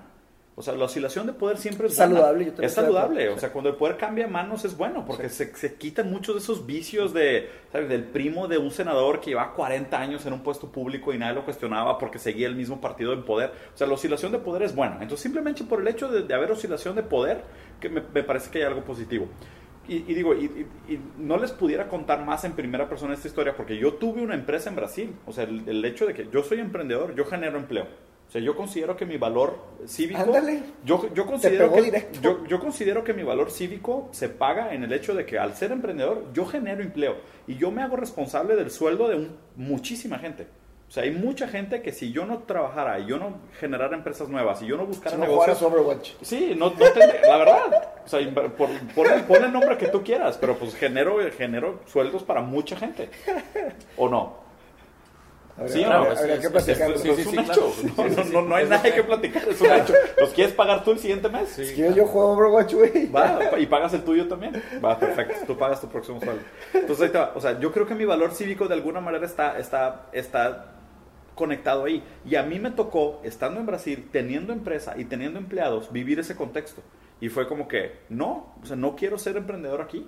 ¿Sabes? O sea, siento que estoy sufriendo demasiado abuso, pago impuestos que no debería estar pagando y no veo el retorno de los, de los impuestos que estoy pagando. O sea, sí, sí es un caos de Te país. sientes asaltado. No, no veo crecimiento. esquina. En, en Sí. Brasil, llegas a Brasil, bueno, o sea, todavía, o sea, todavía no se quita. O sea, son impuestos tremendos. Llegas, te sientes, te sientes como que te robaron la cartera, sí, güey. claro. Antes de bajarte, el, de, de- de salirte del aeropuerto.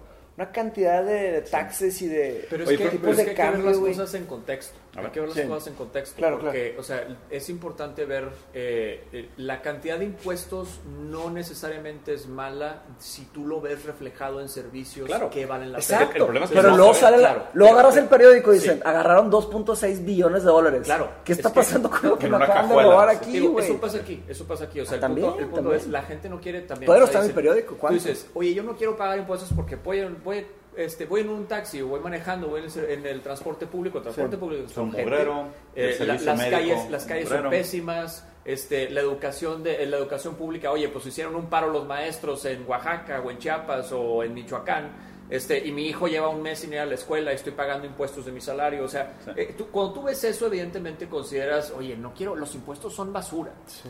Pero hay que ver las cosas en contexto. Nuestros impuestos son Nuestros basura. impuestos son basura. Estoy de acuerdo, yo estoy en y contra de y Nuestros impuestos. impuestos son, eh, digamos, Sí. de- utilizados de una forma muy equi- este, eh, equivocada y también es que no, no suficiente gente paga impuestos. O sea, no, también no hay suficiente dinero para tener lo que queremos tener. Pero porque es muy mal Entonces, usado. eh, pero, pero es que son las dos cosas, porque por ejemplo, ahorita estamos hablando de que en este país hay Nadie alrededor paga. de 30 millones de personas en la informalidad. Es decir, 30 millones de personas no, No pagan, pagan impuestos, claro. bueno, no pagan impuestos sobre la renta. Claro que pagan IVA porque pues si compran un café en el Oxxo, Sí. pagan, pagan IVA, ¿no? Sí. Pero no pagan impuestos sobre la renta, que es el impuesto principal de donde reciben. No, y seguramente ese 30% debe estar en el nivel socioeconómico medio y medio alto. Y, también, Claro, claro. y también no, no, no necesariamente, No, necesariamente Ah, porque la informalidad, pues digo, está por ejemplo en las empleadas de Ah, sí, en los tacos de la calle. Sí, exactamente. Entonces, nadie de ellos paga impuestos. Pero también, por ejemplo, podemos voltear a ver a las empresas. Las empresas en este país Sonegan. tienen, tienen, por ejemplo, eh, una tasa de 35% de impuestos. Sin embargo, lo que terminan pagando en realidad es alrededor del 17%. Entonces, realmente lo que se paga, o sea, la gente no quiere pagar impuestos de entrada, lo podemos entender. Pero además no hay mucha gente que pague impuestos en este país. Entonces, el resultado que tienes es lo que vemos ahorita, además de la corrupción que ya tenemos. Pero si podemos voltear a otros, a otros sistemas de gobierno donde hay, donde hay impuestos demasiado elevados, pero, Bien empleados pero, hay, pero, hay, pero, pero bien y, un- empleados. y una tasa de cumplimiento Eh, alta. Exactamente, entiéndase Los nórdicos. Escandinavia. Sí. En Escandinavia toda tú la vida tienes, hemos o sea, y, aquí para mí es, o sea, para mí el modelo, el modelo escandinavo es algo que simplemente nunca debemos perder de vista, porque nos perdemos en una conversación.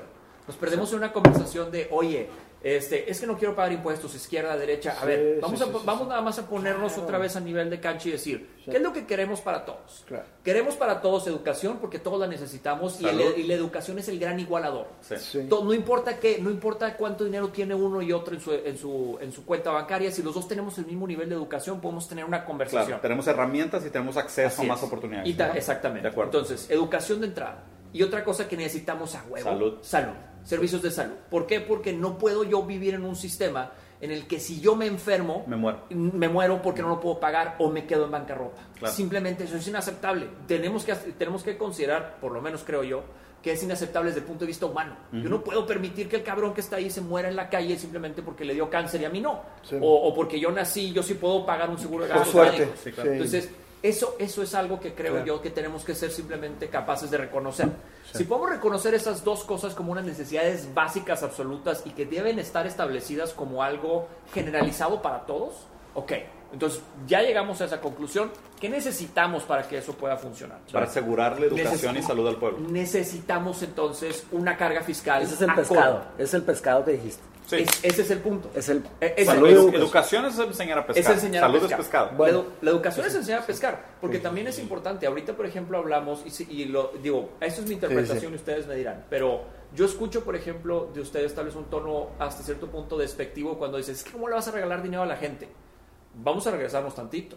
¿Cuánto tiempo nos regalaron dinero a nosotros? Ah, 20 años. 22 años, Sí. 22, 23 años, Sí. mínimo. Es verdad. Mínimo, Claro. ¿me explico? O sea, nosotros recibimos dinero regalado toda nuestra vida, es más, todo. más de la mitad de nuestra vida, porque no, no Pero tenemos ahorita los 40 para decir, ah, Pero, pero la dentro del modelo capitalista ni siquiera se te permite tener, tener tu propia fuente de ingreso ante los 18. O sea, ¿no es ilegal el trabajo infantil? Pues digo, no porque... Sí, sí, es verdad eso. O sea, digo, sí es ilegal, pero por ejemplo, ahorita están los niños que, te- que embolsan este, en, en los y por eso la por responsabilidad ejemplo, más Walmart. grande O sea, nuestra, güey. Los embolsadores, Sí. los embolsadores del súper, pues son niños que están trabajando. No sé, porque de hecho digo, es algo que debería saber, pero no lo sé. El sistema jurídico por el cual traba- ellos pueden trabajar, sí. pero reciben propinas y son niños que están trabajando y están en preparatoria. Pero pausa, Andrés. Pero pausa. Recibimos dinero y educación. Claro, ¿Cuánta educación has recibido? sí, pero parte de lo mismo. Gratis. Todo eso fue regalado. Exacto. O sea, yo Sí, no, sí, yo sí. no, yo no trabajé por ello. Yo nunca voy a estar en contra de regalar educación. No, yo tampoco. Claro, pero Y también- La educación- El dinero tampoco. Pero estoy- también, pero también Yo, necesitas. yo de hecho creo que, o sea, un, un, un basic income universal no es mala idea. Ahorita si quieres tocamos ese tema, porque a mí me parece un tema muy interesante. Pero na- nada más para, para regresarme, o sea, nada más es el... La educación es algo, o sea, es algo que, o sea, si llegamos a la idea de que esas dos cosas tenemos que, que Sí, salud y educación. Sí. ¿Cómo podemos funcionar? ¿Cómo podemos llegar a tener eso? ¿Cómo podemos llegar a tener un sistema que funcione así? ¿Qué Sí. tenemos que hacer para adaptar un sistema de un sistema escandinavo a la realidad mexicana? A ver. Bueno, es un tema complejo y nos Sí. va a tomar probablemente alrededor de 15 a 20 años si se hacen las cosas como Desde se deben ahorita hacer. bien. Y, Sí. si todo el mundo estuviera de acuerdo si que eso es lo que se quiere pero, lograr. Pero es que ahorita no es que, que el mundo esté de acuerdo, bueno, o que el país esté de acuerdo, porque realmente ahorita, en una circunstancia en la que, no- o sea, en la circunstancia en la que nos encontramos, donde solo, la, donde solo el 16% del país tiene educación superior y la educación promedio de todo el país es primero de preparatoria, realmente dependemos en gran parte de dos cosas. La primera es de la buena voluntad de los gobernantes, lo cual es un problema de entrada. Sí, porque no- no porque la hay. una- o sea, digo, en el caso de López Obrador, yo quiero pensar que él tiene una, un concepto de lo que él considera una buena voluntad. Sin embargo, los, los proyectos que él quiere establecer o que él quiere poner, lo que él considera que es, digamos, el proyecto, el mejor proyecto de nación posible, que es lo que él tiene en la cabeza, Sí. O sea, yo sí creo que tiene una buena intención. El problema Ok. es hacia dónde está dirigida esa buena intención. Su, inten- su buena intención está en redoblar nuestra dependencia del petróleo o, por ejemplo, o impulsar la Guardia Nacional, es decir, la militarización definitiva del país, porque la va a poner en la Me Constitución. vi el video que hicieron Entonces- sobre eso. Está muy Entonces, estamos pesado hablando de una circunstancia, o sea, es un cambio verdaderamente radical para peor.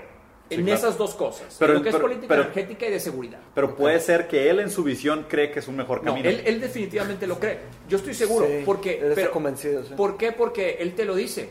Yo soy, yo voy a ser el, el comandante supremo de las Fuerzas Armadas.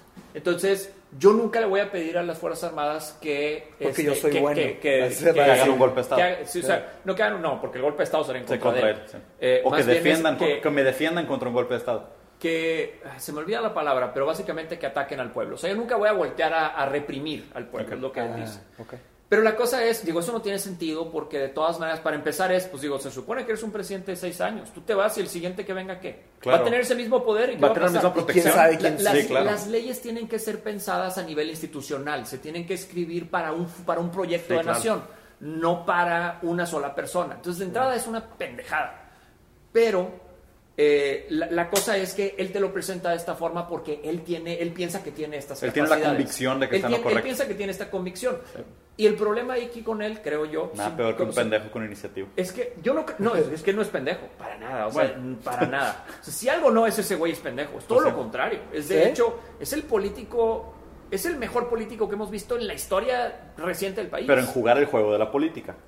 Pero es que, pero pues es importante, o sea, El digo, más persistente también, ¿no? ah, bueno, es que eso es parte también, eso para mí es muy importante. o No, sea, el éxito nace la persistencia. Es parte Sí, sí, de sí, las, de las la virtudes. La o sea, terquedad. Sus virtudes son, son para empezar, que es un político extraordinario Sí. y que es extraordinariamente también per- persistente y eso significa que es disciplinado, Claro. que es trabajador. Sí, claro. ¿Me explico? La cosa es hacia dónde te lleva y qué es lo que propone, ¿no? Pero bueno, regresando Claro. al sistema, ¿qué es lo que tenemos que hacer? Se tiene que impulsar primero que toda la gente pague impuestos. Para empezar, tienes que regularizar la base tributaria, que De son acuerdo. 30 millones de personas que están en la, infor- en ¿Tú la crees que informalidad una vez... y nadie lo ha logrado Una todavía. pregunta, ¿tú crees que una vez que todos paguen impuestos, se, baje, se bajen los impuestos? No, porque es que ese es el punto. O pero sea, se usen correctamente. es que, o se roben más. Es que va de nuevo. En Pues el va a haber más dinero para usar. En el concepto escandinavo, re- ellos se pagan alrededor de, o sea, llegan a pagar hasta 60, 70% de De impuestos. pero todo es gratis. Pero, O sea, pero no es que, pagan pero es que ese nada. es el punto. Sí. Eh, ahí, eh, de nuevo, hay que también Sí, ver ahí por, por eso me parámetros. pregunta, por eso me Porque pregunta. no es gratis, lo pagan todos. Sí, sí, sí, Claro. cuando te dicen, es que todo lo quieres gratis, ¿quién lo va a pagar? Pues se paga de los impuestos, carnal. Claro. Y, y la cosa es, Que se deje oye, robar. yo no quiero pagar 70% de impuestos, digamos, un porcentaje.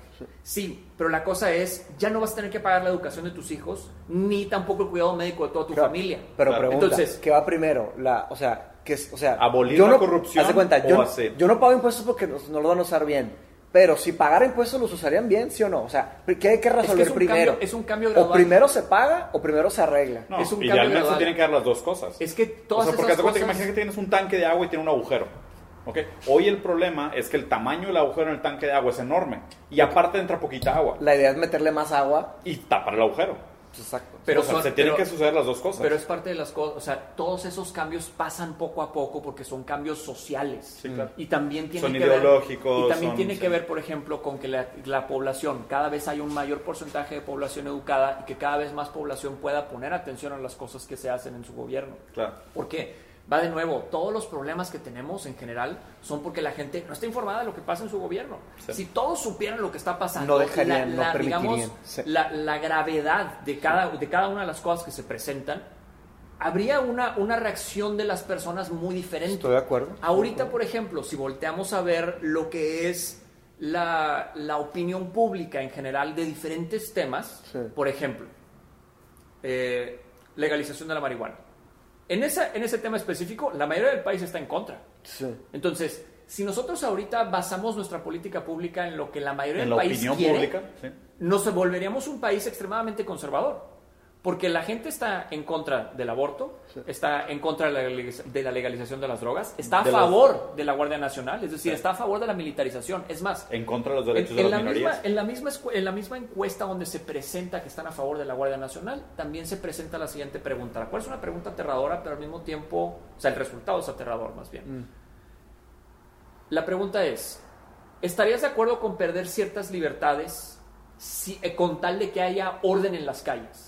El 76% te dice que sí. Te dice que sí. Entonces, pero Pues eso... es lo de Big Data, güey. O sea, Pero eso- pero ¿cuántas eso libertades también- damos para tener una app gratis? Pero, pero, hay pero hay una cosa diferente ahí, porque en la, la diferencia en el caso de Big Data pues es porque obtienes comodidad, Claro. ¿no? En el caso de las personas Es que están, dispuestas, que están dispuestas a perder Sí, pues, derechos Sacrificar. Sí, con sí. tal de obtener el seguridad, derecho a la es- es- es- privacidad. no, no, no, peor. Es como que te digan, ¿sabes que las mujeres ya no pueden caminar solas en la calle después de las 10? es que ese, ese es el concepto. O sea, O sea, eso el- podría ser una que, interpretación. que déjame decirte, eso fue, eso fue una propuesta que no, no, lo- no se presentó No, como no, iniciativa, claro, fue un comentario. pero lo comentó una, una diputada Ajá. local de Morena diciendo, Sí. bueno, es que creo que fue en Veracruz, diciendo, bueno, es que los tú? feminicidios están tan cabrones Sí. que lo que hay que hacer es tal vez establecer un toque de queda mientras se calman las cosas durante que las mujeres tres a- no salgan a la calle meses. solas después de las A 10. su Imagínate. madre. Pero es que, pero es que esa es una pues, lectura de la pregunta que hicieron. O sea, ¿estás dispuesto a sacrificar alguna de tus libertades para tener mayor seguridad? ¿Y respuesta? interpretan. Y la cosa es, o sea, lo, lo aterrador de la respuesta para mí consiste en que las personas están, o sea, digo, el, el hecho de considerar que, que estás dispuesto a perder derechos implica demasiadas cosas, porque Claro. para empezar, ¿qué derechos? Para Sí. empezar, ¿no? Sí. Pero también te habla de la situación en la que se encuentran.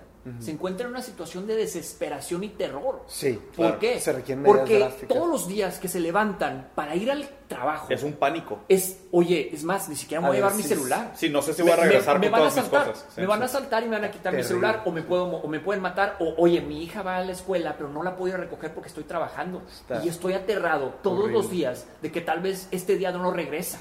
Entonces, si te dicen, oye, ¿sabes qué? Pues vas a perder algunas libertades, pero tu hija va a regresar todos los días sana. A tu casa, La gente o sabes que sí. lo tomo. Claro. ¿Me explico? Entonces, Sí, claro. el Es más problema- importante. El la problema desesperación es, se toma, el claro. problema es que tomemos decisiones de política pública Obligados. en base a la desesperación. Sí, claro. Y eso solamente se da, uno, con, bajo dos criterios. El primero es la, o sea, la terrible circunstancia de impunidad y violencia en la que vivimos, pero también la terrible desinformación ¿Qué hay?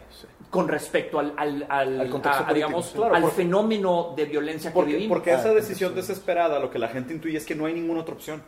O sea, Exacto. Y ese es el error. A través de la información la gente podría saber, ¿sabes qué? No, la única manera de, o sea, hay diferentes maneras de recuperar tu seguridad o tener una mayor seguridad que no implica sacrificar tus derechos. Pero va a tomar tiempo. Sí, es claro. que eso también, eso es parte de lo mismo. No es políticamente redituable el decir, oye, ¿sabes qué, güey? Yo Sí. tengo la forma de, re- de resolver el país, pero pues nos va a tomar 10 años. Ya, ¿y- ¿Sabes? y quién le entra? no- nos, vamos a to- nos vamos a tomar 10 años porque los problemas institucionales son profundos y complejos. Pero Pero, lo vamos a sacar adelante, te lo juro. Y nos vemos en 10 años. Pues, güey, te van a decir, ¿sabes qué, güey? Sobres, güey. Sí, no, Buena, gracias. buena suerte, Sí, ¿sabes? siento que está demasiado difícil cerrar porque hablamos de demasiados temas, pero pues digo, es un ejemplo de la importancia y, y digo, soy sincero, o sea, yo me, cons- me considero, o sea, hasta me da pena algunas de las cosas que hice y algunas de las posturas que tenía versus lo que escuché ahorita y me voy con otra idea sobre mi responsabilidad, sinceramente. Sí. O sea, que creo que, o sea, si queremos nosotros ser congruentes con la premisa que nosotros hicimos para hacer este programa, que era la idea de desarrollar en la gente Sí, un pensamiento crítico, una visión más profunda sobre las cosas, un entendimiento mayor, que consumieran contenido de mayor valor. O sea, creo que eso también no sería congruente de nuestra parte si no tuviéramos esa conciencia de la responsabilidad Claro, cívica. que hay. Pero déjame, déjame terminar. Ayer, digo, es medio paranoico, pero ayer que estaba pensando sobre, sobre la plática que íbamos a tener hoy, me estaba preparando para otra cosa. Y me quedé pensando tanto tiempo en esto que obviamente soñé con algo relacionado y, y soñé algo súper mega distópico. Soñé que Brasil, Rusia, Turquía y Venezuela hacían un nuevo Tratado de perdón, comercio. no, no, Brasil, Estados Unidos y la Unión Europea hacían una nueva coalición de derecha y al mismo tiempo México, Rusia, Turquía y China. Venezuela y China hacían un nuevo eje de izquierda, de comunismo. Y se empezaba a plantear un contexto geopolítico para una tercera guerra mundial.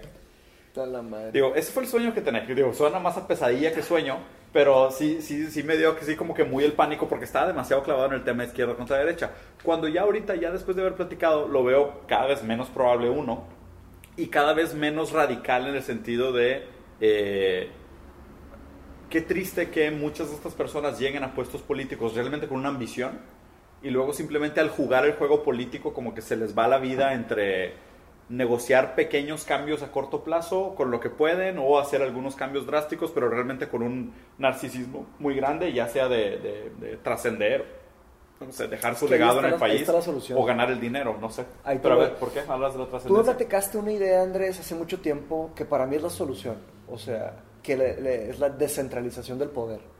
Este, uno de los motivos por los cuales, digo, hay muchos, eh, pero uno de los cuales yo pienso que Estados Unidos funciona, creo que esto me lo platicaste tú, pero digo, lo, lo- lo estuve procesando y pues, me hace mucho sentido, que Estados Unidos tiene, cada estado tiene muchas legislaciones este, Sí. que funcionan para su estado. ajá. Entonces, partiendo de la premisa que pues, el ser humano, de que el po- poder absoluto corrompe absolutamente, eh, ¿qué pasa con un país tan grande que tenga un solo líder, que tenga tanto poder? Sí, como Putin. Me explico. Yo- ¿Qué pasa cuando se descentraliza? Cuando cada estado tiene más autonomía.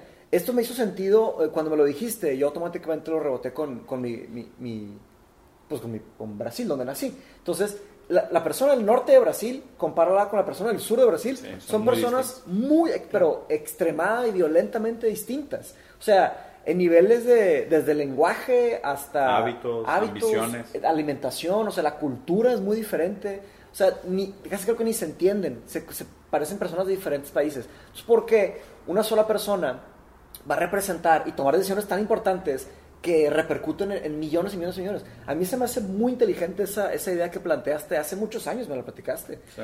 Y, y Sí, mi pregunta ¿Sigues es... igual? Pues la, para mí el problema ahorita que yo veo es que no, o sea, vivimos ahorita todavía bajo un sistema que fue creado hace mucho tiempo, Sí. que es el sistema presidencialista como tal. Y antes tenía sentido. De acuerdo a cómo funcionábamos y la cantidad de personas que éramos. Sí. Pero ahorita el tener un solo líder, digamos, de 130 millones de personas, No, de, 300, 60, de 60 300. millones, de luego 300. 300. En el caso de Estados Unidos es igual también, 320 tienen, 300 millones de personas. Ahora, los senadores O sea, tienen más poder que aquí. ¿O cómo se llama? Lo- o sea, los... los estados, Los o estados, sea, los que estados es que estado. tienen, tienen más tienen más injerencia en, en, en regular diferentes En cosas. En la por ejemplo, aplicación de la ley, ¿no? En la aplicación de la ley. Allá, por ejemplo, pueden, eh, cada estado puede regular la, este, las drogas, por ejemplo, Y luego los por separado. Y el Eh, aquí no, de aquí es un sistema federal. Ya, federal. Eh, pe- pero la, la cosa, a final de cuentas, o sea, eso yo sí lo veo como un problema, pero hablando, por ejemplo, de la idea de cuestionar el sistema actual y decir, oye, ¿por qué seguimos viviendo bajo un concepto de que haya un solo presidente? Claro. Me explico, en el lugar de que tal vez, por ejemplo, tal vez un sistema parlamentario, no sé, o sea, simplemente Sí, claro. algo, algo diferente a lo que tenemos ahorita para administrar mejor a tanta gente, porque no es posible que una sola persona represente los intereses de, nuevo, 130 sí. millones de personas. Exacto. O sea, son sistemas muy antiguos que definitivamente tendríamos que reevaluar. El problema es que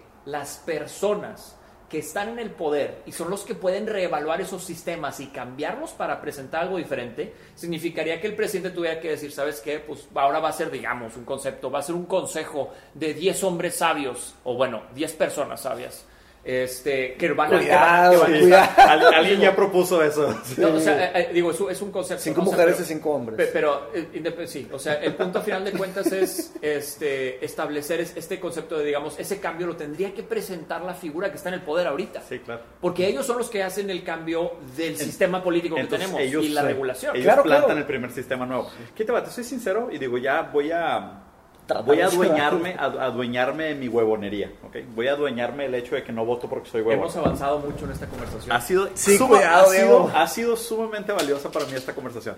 Voy a adueñar de mi huevonería. Realmente lo que me gustaría hacer es poder tirar más huevo. Ah, claro, a mí Sí. también.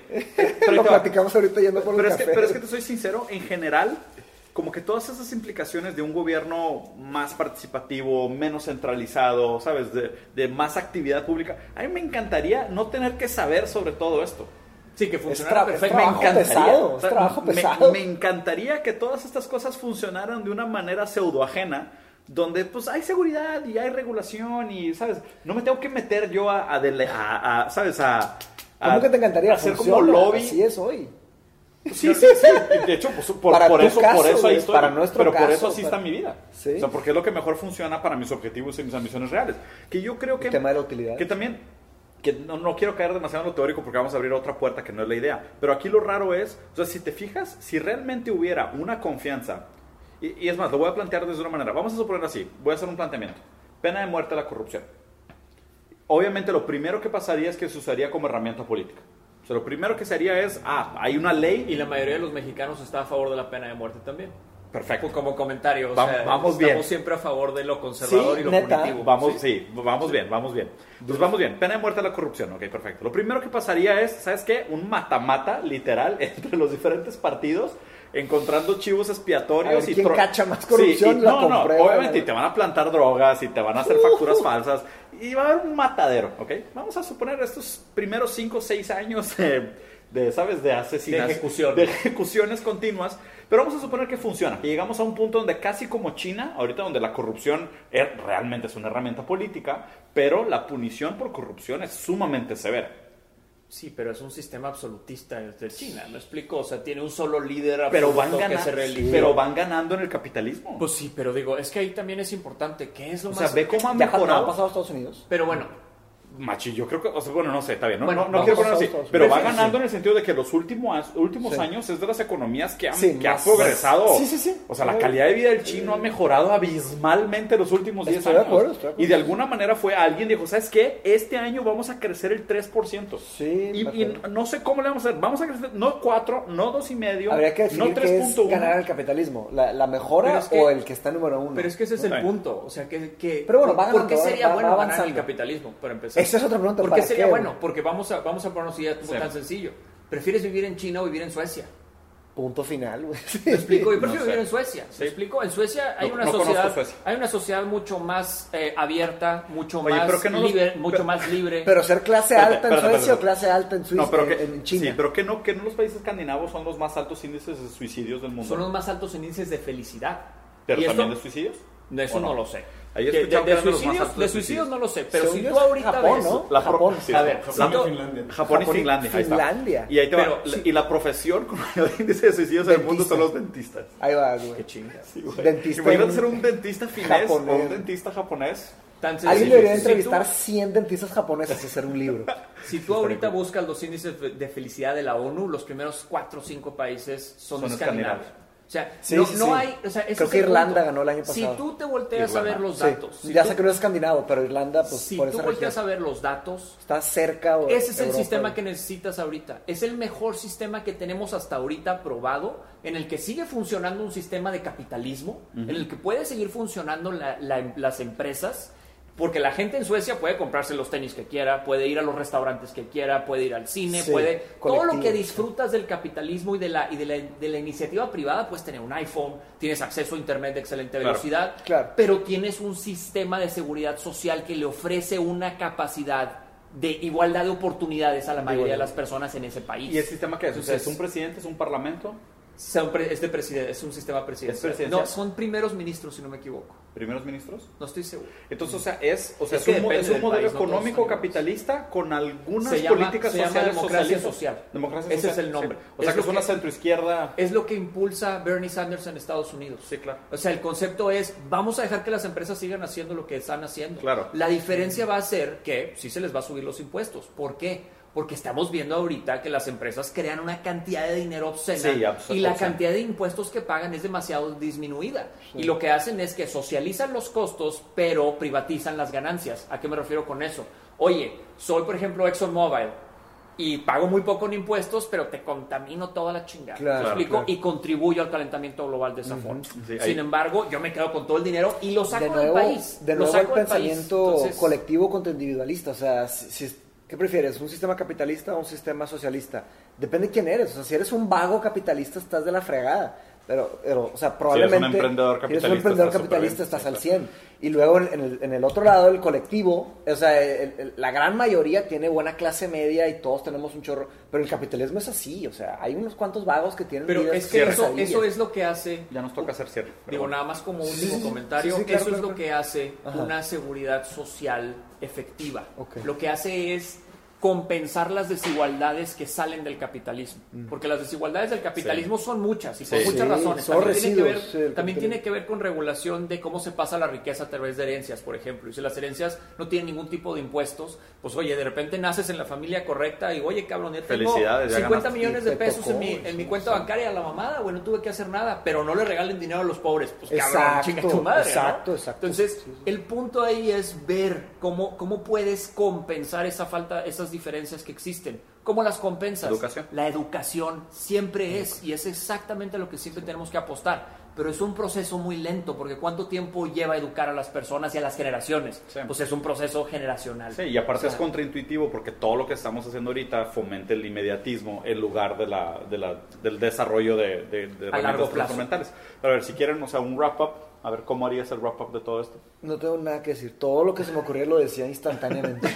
Así debe de ser, la verdad. Que mira- para mí la solución es la descentralización. Este, No, no la quería, no verdad quería- es que no quería llevar la conclusión a eso, porque el objetivo no era formular una nueva No, postura de gobierno. no tenemos O que sea, sacar más bien- una solución. No, la, la idea era enseñar... ¿Pediste una conclusión? No, la, la idea, Ok. no, la conclusión sobre la importancia de tener pláticas sobre política. Ah, claro. Y la importancia de ser activo o de tener conciencia o de tener un diferente punto de vista sobre la Yo responsabilidad creo, que social. yo creo que todos deben tener una base de conocimiento. O sea, no, no, no creo que todos deban dedicar su vida o, o dos horas, tres horas al día en, as- en- en- en entender y solucionar sus problemas. Pero sí, todos deben de dedicar un nivel básico. Ahora, ¿cuánto es básico? Es a lo largo de tu vida. Pues mira. Tal, media hora, una hora, lo que sea, pero también va de la educación de los padres a los hijos. Pues pero ya vi- sí se necesita una base. Claro, hoy ya vino Andrés, hoy ya platicamos una hora sobre política, check. Ya, puedo, claro. ya puedo jugar videojuegos con la conciencia limpia. Claro. Sí, sí, sí, sí. La cosa es que tengo que venir todos los días. Sería, sería Tengo- un gusto infinito verte que todos no, los días. eh. No, qué. Oigan, tengo una idea y deberíamos de hacer este, unos, no sé, tal vez un programa, uno cada dos meses o Sí. uno cada semestre, hacer un long format, donde nos juntemos y hablemos no una hora, sino cuatro horas, porque no nos alcanzó el tiempo. De veras, o sea, venirnos preparados y, y dejarla caer, porque hemos abierto muchas puertas y cada que abre una puerta salen 10 preguntas Sí, claro. y una hora nos está quedando chica. Y no nos importa que nos escuchen o no, o sea, se importa Sí, de, sí, de más desarrollar, dish out. es- para mí esto es más como una excusa de, de platicar de estas cosas y, y usarlo como el hecho de que pues, tengo que grabar esta semana. Pero ya, yo, yo lo que creo que me gustaría dejar como aprendizaje de, de esta conversación es una de las cosas que, que platicaste al principio, que es este asunto de que cuando creas un contenido, tú dices, pues el contenido tiene un requerimiento 30 de complejidad intelectual. Y muchas veces tú partes, de, partes del 10 para tratar de aproximarte al 30, que es donde realmente está el valor para la condición humana, ¿no? Pero obviamente empezar desde el 10, pues dejaste fuera toda la gente que no habla del 1 hasta el 10, o toda la gente que empieza en un nivel más bajo que tú. Y me pareció una metáfora muy afortunada y visualmente fácil de entender, ¿no?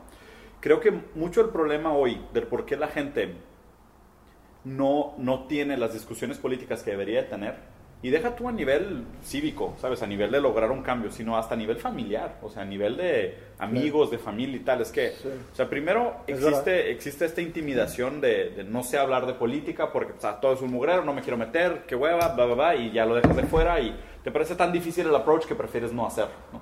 Y la otra es que hoy el, el escapismo de, de la plática política está en el moralismo, ¿sabes? En el sentido de decir, inmediatamente si una persona se postura de que, oye, yo defiendo un modelo político como el de Escandinavia, que es una democracia social. No, socialista y eres un comunista. Y muchas veces, primero, no sabes qué significa. No sabes lo que Sí, estás diciendo. No tienes suficiente información. Simplemente lo que estás haciendo es como rechazar por rechazar a través de estereotipos. ¿no?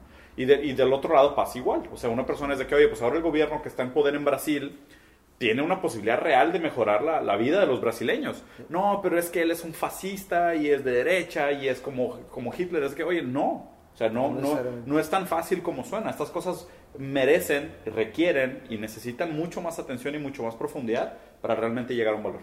Pero pues la verdad es que creo que estuvo, estuvo buena la plática para una hora y pico que nos aventamos.